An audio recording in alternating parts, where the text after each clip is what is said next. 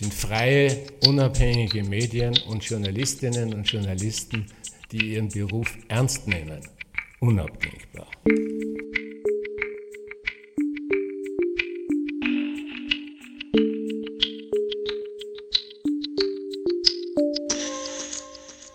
Herzlich willkommen beim Concordia Podcast. Vor 160 Jahren gründete sich unser Verein als Standesvertretung für Österreichs Journalisten und Schriftsteller. Die Gründung verlief nicht reibungslos, denn die Behörden fürchteten, dass ein solcher Journalistenverband die Politik unter Druck setzen könnte. Damit hatten sie recht, denn damals wie heute kämpft die Concordia für Pressefreiheit und unabhängigen Journalismus. Bundespräsident Alexander van der Bellen war bei unserem Jubiläum zu Gast und nahm in seiner Festrede ebenfalls Bezug auf das Behördenschreiben aus unserer Gründungszeit. Es folgt sein Plädoyer für die Bedeutung des Qualitätsjournalismus in der liberalen Demokratie. Gestatten Sie, dass ich die Anrede kurz mache, Hohe Festversammlung. Ähm, ich möchte noch einmal zurückkommen auf das Gründungsjahr 1859. Es ist schon ganz interessant, dass die Polizeidirektion damals den, den, äh, die Unterstützung hilfsbedürftiger Mitglieder gebilligt hat als Vereinszweck, aber nicht den geselligen Verkehr. Ähm, noch einmal zu zitieren, äh, der, wenn sich nämlich Journalisten treffen, wie jetzt sinngemäß, dann ist es unvermeidlich, dass sie politisieren. Äh, und das ist dazu geeignet, der Regierung, das ist jetzt wörtlich, zumal in politisch bewegten Zeiten mancherlei Verlegenheit zu bereiten. Das äh, ist nämlich insofern interessant, als schon 1859 die Wiener Polizei ausgesprochen effizient war. Weil sie haben genau erkannt, was passiert, wenn sich Journalisten gesellig treffen. Ne? Beziehungsweise was der Sinn von, Journalisten, von Journalismus ist. Kein Fehlgriff insofern aus der Sicht der Polizei, ganz im Gegenteil.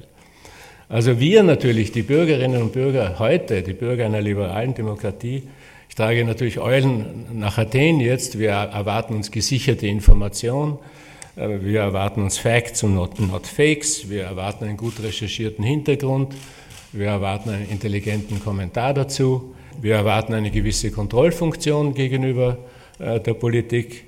Das gehört einfach zu ihren Aufgaben, zu hinterfragen, zu kritisieren und so weiter. Und das gilt ja im Prinzip nicht nur für die Politik, sondern pass pro toto.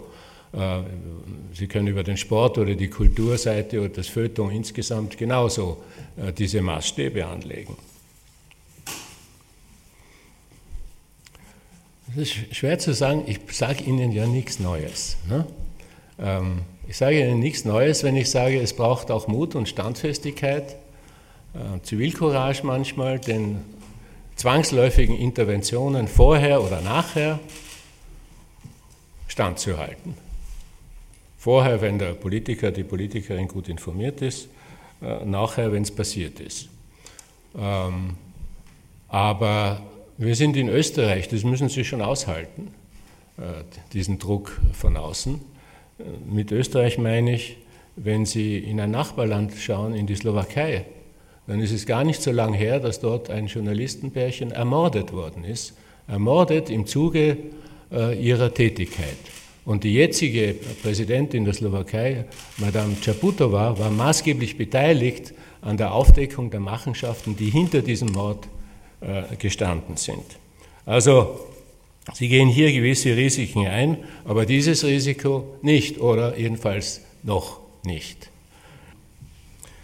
Bei uns, also in Österreich, in einer liberalen Demokratie, steht Pressefreiheit, Meinungsfreiheit im Verfassungsrang. Und es ist nicht so leicht, das zu beseitigen. Äh, ich sage immer, liberale Demokratie, habe mich neulich ein bisschen gestritten mit einem sehr hochrangigen österreichischen Politiker, der nämlich gemeint hat, Demokratie und liberale Demokratie sind synonyme Begriffe. Das finde ich nun gar nicht. Demokratie für mich ist zunächst einmal bloß die Herrschaft der Mehrheit. Und garantiert nicht, dass diese Herrschaft der Mehrheit nicht zu einer Tyrannei der Mehrheit sich auswächst. Das wird erst verhindert durch die Garantie von Grund- und Freiheitsrechten, die den Einzelnen betreffen. Erst dann, finde ich, kann man von einer liberalen Demokratie sprechen. Meine Damen und Herren, wie wichtig unabhängiger Journalismus ist, das durften wir ja heuer erleben, äh, zum Beispiel im Gefolge des 17. Mai, ähm, dramatischer Tag. Äh, ich weiß noch, am 15. Mai waren wir noch in Sochi bei Präsident Putin, am 16. Mai saßen wir friedlich in Wien äh, bei Routinegesprächen. Es gab ein vages Gerücht, da kommt was im ORF am nächsten Tag, aber wir wussten nicht was. Ich habe es nicht ernst genommen, muss ich gestehen, ging mit meiner Frau essen und da kam erst der Alarm von Reinhard Bichelhag, ich soll bitte in die Hofburg kommen und mir das anschauen. Ich erwähne es auch deswegen, weil sich, äh, man könnte darüber spekulieren, ob die Bombe, die am 17. Mai geplatzt ist, die gleiche Wirkung gehabt hätte, wenn sie über andere Medien publik geworden wäre, zum Beispiel nur über Printmedien. Und meine Hypothese ist, sie hätte nicht im entferntesten diese Wirkung gehabt. Nicht im entferntesten. Da hätte man leicht dementieren können, bezweifeln können, was weiß ich. Sondern das Zusammenspiel zwischen Text, Ton und Bild, das ist unvergesslich. Also wie man vor 100 Jahren mit solchen Ereignissen umgegangen ist, könnte man jetzt anhand dieses Beispiels äh, diskutieren. Also da war das wieder mal offensichtlich, dass äh, durch, durch die Verhältnisse in, in Deutschland, durch das Verhalten der deutschen Medien, die zunächst einmal Kenntnis hatten von diesem Video, und ihr Verhalten hier in Österreich, ähm, dass hier eine, eine wichtige Säule der liberalen Demokratie gehalten hat. Und andere neue äh, Medien, die internationalen IT-Giganten diese Funktion nicht erfüllen können und im Zweifel auch nicht erfüllen wollen. Nicht erfüllen können, was sie mit ihrer journalistischen Arbeit leisten. Ich habe hier im Text einen Satz, wo ich jedes Mal zögere. Dafür, dass Sie sich unbeirrbar auf die Seite der Wahrheit stellen, dafür möchte ich Ihnen danken. Was ist die Wahrheit? Die Seite der Wahrheit, eine schöne Formulierung ist von Carl Bernstein, äh, dem Aufdecker des Watergate-Skandals seiner Zeit. Uh, truth or at least the best obtainable version of the truth. Sehr schön, finde ich. Ja? ähm, was passiert in den nächsten zwei Stunden weltweit? In den nächsten zwei Stunden passiert Folgendes. Acht Millionen Bilder werden auf Instagram hochgeladen. 45 Millionen Tweets werden gepostet. Videos in der Gesamtlänge von sechs Jahren werden ins Netz gestellt. In den nächsten zwei Stunden. Also nie zuvor in der Geschichte der Menschheit ist so viel Information in so kurzer Zeit so vielen Leuten zur Verfügung gestanden. Wobei der Begriff Information jetzt für mich vollkommen neutral ist. Ja? Ich sage nicht, dass das wahr ist, ich sage nicht, dass es objektiv ist, ich sage nur, es ist eine bestimmte Art von Information. Manche dieser Videos werden millionenfach geteilt, weitergegeben sozusagen. Und natürlich besonders jene, die emotionalisieren, nicht die, die on the path of seeking the truth sind. Ähm, auch Videos, die die blanke Unwahrheit nichts als Lügen sind.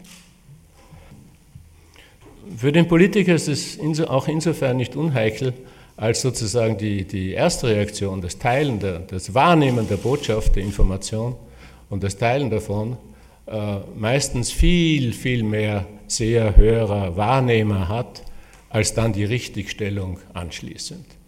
Im ersten Fall sind es oft ein paar Millionen, im zweiten Fall die Richtigstellung äh, wird ein paar tausendmal geteilt, also von einem Bruchteil davon.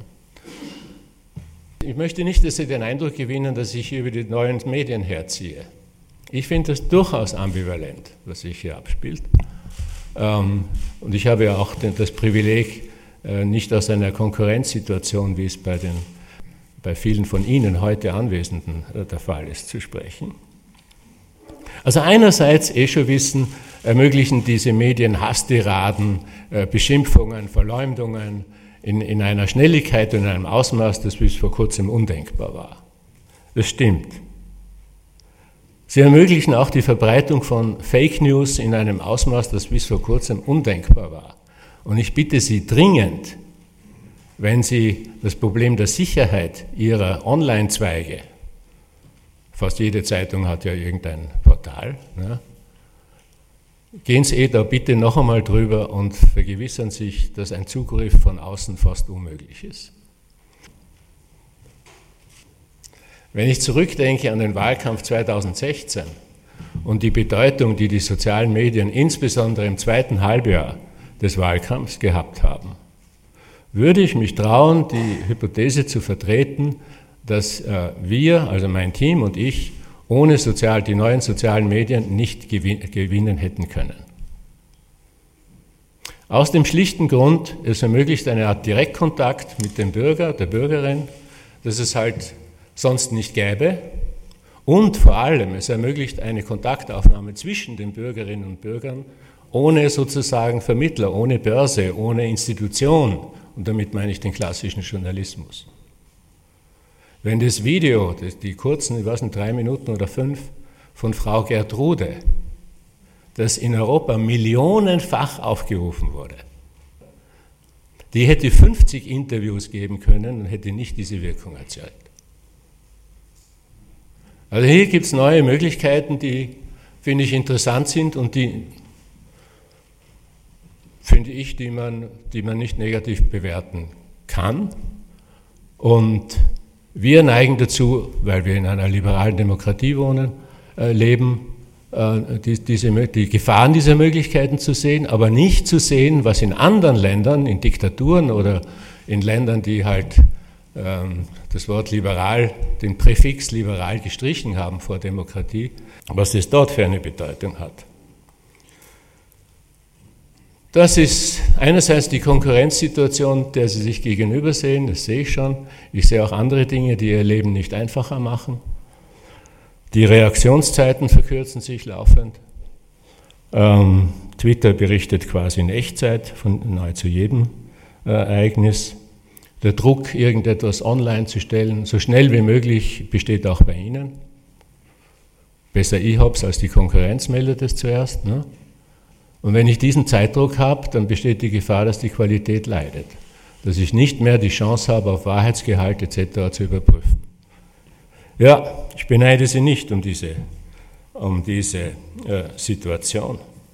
Trotzdem, oder gerade deswegen, ist die Aufgabe des klassischen Journalismus wichtiger denn je. Irgendwie müssen Sie die Möglichkeit finden, gut zu recherchieren Check, Recheck, Double-Check, eh die altbekannten äh, Sicherheitsmethoden anzuwenden. Wir müssen uns darauf verlassen können, jedenfalls in den, in den äh, Qualitätsmedien. Wir müssen uns darauf verlassen können, dass das, was ich, äh, ich möchte mich darauf verlassen können, dass das, was ich lese, nicht Fake ist, sondern Fact. Und wenn Sie einen guten Kommentar dazu haben, ist er welcome. Aber ich möchte sicher sein, dass das stimmt, was da steht. Das zukünftige Geschäftsmodell, ich hoffe, dass die künftige Regierung, die jetzige oder die künftige, äh, sich dieser Frage widmen wird. Ich möchte dazu jetzt hier nicht äh, Stellung nehmen. Ich kann nur noch einmal wiederholen, für den Bestand und für die Weiterentwicklung, das Fortbestehen einer liberalen Demokratie sind freie, unabhängige Medien und Journalistinnen und Journalisten die ihren Beruf ernst nehmen, unabdingbar. Die Wiener Polizeidirektion vor 160 Jahren konnte die Gründung der Concordia behindern, aber nicht verhindern.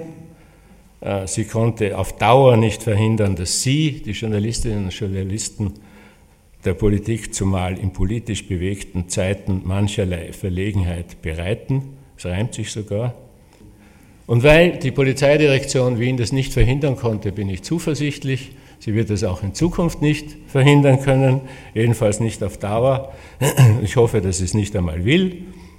Und daher resümiere ich zuversichtlich, guter Journalismus ist nicht klein zu kriegen. Vielen Dank.